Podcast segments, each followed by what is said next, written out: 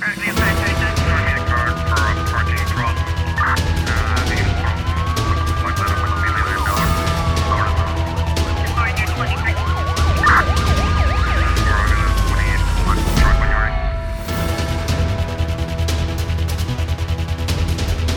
O tribunal decretou 12 anos de prisão para os sete indivíduos estrangeiros detidos na operação em que foram apreendidas mais de 5,6 toneladas de cocaína em alto mar em abril último. A informação é avançada pela Infopress, que cita fontes judicial. O julgamento terminou em novembro passado. Os réus encontravam-se em prisão preventiva na cadeia central da praia desde que foram detidos e conheceram no início da manhã desta sexta-feira o veredito do juiz, que foi na linha daquilo que havia pedido o Ministério Público 12 anos de prisão. Os sete indivíduos são todos do sexo masculino, sendo cinco da nacionalidade nacionalidade brasileira e dois de nacionalidade montenegrina com idades entre os 32 e 66 anos. O provedor da Justiça da Colômbia reportou 199 assassinatos de líderes sociais desde janeiro até 30 de novembro deste ano, o número mais alto desde 2016, quando esta instituição estatal começou a fazer registros. O número ultrapassa inclusive os números de todo o ano de 2021, quando 145 defensores dos direitos humanos foram mortos e os dos anos anteriores, incluindo 2020, o ano mais mortal mortal para líderes, com 182 assassinatos. Segundo o provedor da Justiça, Carlos Camargo, este aumento deve-se a uma equação que mistura aumento dos assassinatos de líderes sociais eh, com aumento de hectares plantados com culturas ilícitas, bem como o controle e exploração dos grupos armados ilegais de diferentes rotas do narcotráfico. Isso significa que o aumento dos hectares de cocaína, que segundo as Nações Unidas atingiram também recordes históricos no ano passado, passando de 143 mil hectares em 2020 para 204 mil hectares hectares em 2021 causou o domínio de ambas as culturas, bem como de corredores de narcotráfico, que resultou no assassinato daqueles que defenderam o seu território e se opuseram a essas dinâmicas. A OIM e a Microsoft lançaram uma plataforma global sobre tráfico humano. A tecnologia visa melhorar a produção de dados da preservação da privacidade e acelerar a política baseada em evidência na luta contra o tráfico humano. A base de dados tem mais de 17 mil vítimas e sobreviventes do crime identificados em 123 países.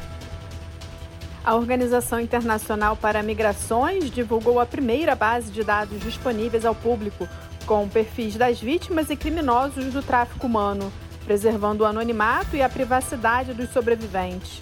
A plataforma foi desenvolvida em parceria com a Microsoft e fornece informações em primeira mão sobre vítimas e criminosos. O banco de dados está disponível no primeiro portal global de informações sobre tráfico humano e inclui casos da OIM de mais de 17 mil vítimas e sobreviventes de tráfico identificadas em 123 países e territórios, e relatos de mais de 37 mil autores que facilitaram o processo de tráfico de 2005 a 2022.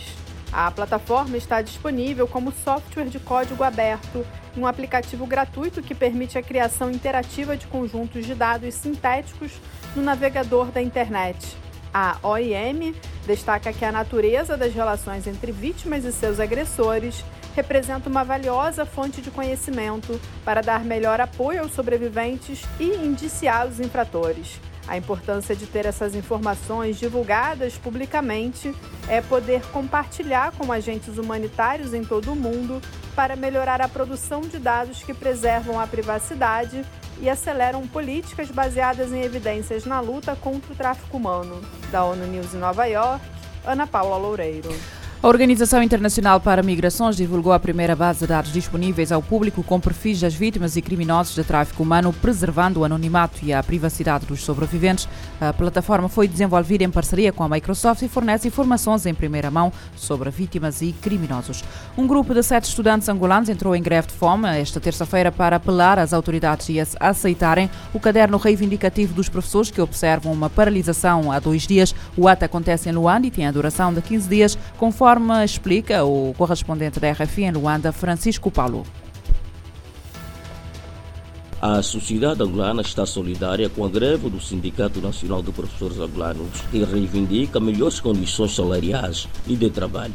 Em Luanda, os membros do movimento dos estudantes angolanos promovem uma greve de fome com o propósito de chamar a atenção ao governo para que olhe pelas preocupações do Simprofu, segundo afirma o respectivo líder Francisco Teixeira. Uma forma de solidariedade aos professores, porque nós nos revemos no calendário representativo apresentado por eles. Essas nossas atividades, quer a greve de fome, quer os outros protestos que nós vamos realizar ao longo desse período de greve, todas elas se encaixam num conjunto de pacote de solidariedade aos professores. Nós decidimos lutar com eles até que a educação pública seja defendida. E depois vamos ver outras ações subsequentes. É o que nós estamos a fazer hoje. Nós entendemos que é uma total precarização do ensino público, porque os governantes angolanos têm feito concorrência com o ensino público. Boa parte dos governantes angolanos são os detentores dos colégios, são detentores do ensino público. Então eles vão degradando de forma propositada o ensino público. E nós precisamos de vir em defesa do ensino público, o ensino que é de todos, em solidariedade aos professores, em defesa do ensino público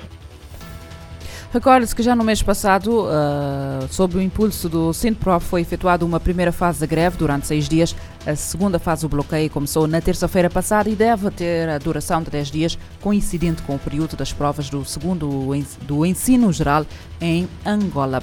27 pessoas foram açoitadas esta quinta-feira frente a uma multidão no Afeganistão, um dia após a primeira execução pública ordenada desde o retorno dos Talibã ao poder, cujo regime descreveu as críticas internacionais como interferência. As razões mencionadas para esta punição são, entre outras, sodomia, adultério, falso testemunho, libertinagem, fuga do lar conjugal ou roubo, bem como venda e posse de drogas. Uma testemunha disse à AFP que mais de mil pessoas assistiram à flagelação organizada num estádio da cidade. Uh, os açoitados receberam 20 a 39 golpes da bengala uh, de uma equipa dos Talibã que trocava de lugar à medida que ficavam cansados. Na quarta-feira, pela primeira vez desde o seu retorno ao poder em agosto de 2021, os Talibã executaram um homem acusado de assassinato na frente de várias centenas de pessoas em Farah, oeste. O condenado foi morto por três tiros disparados pelo pai da vítima, segundo a lei da retaliação. Esta situação foi fortemente criticada em particular pelos Estados Unidos e pela França.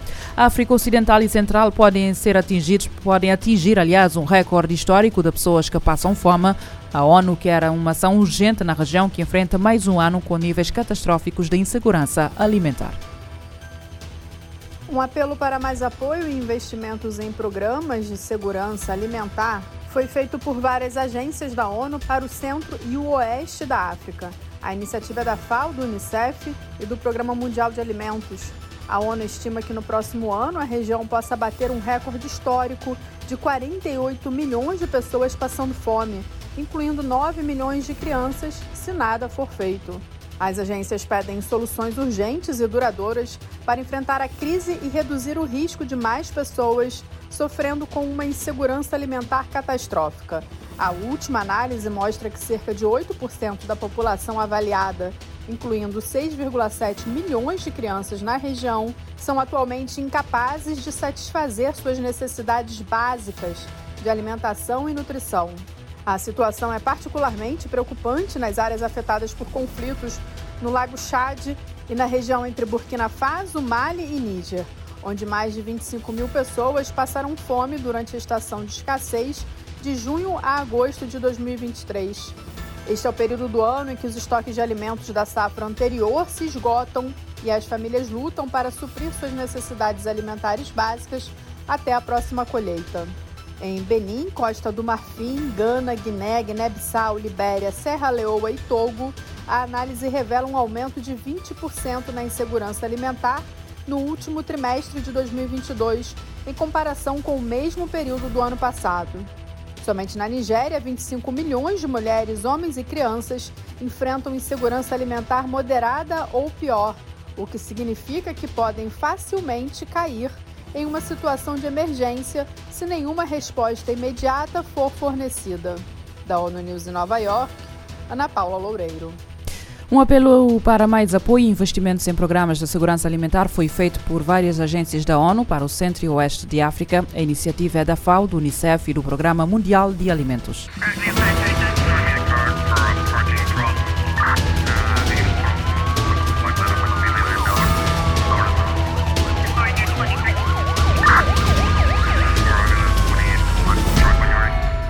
Este programa está disponível em formato podcast no Spotify e em radiomorabeza.cv.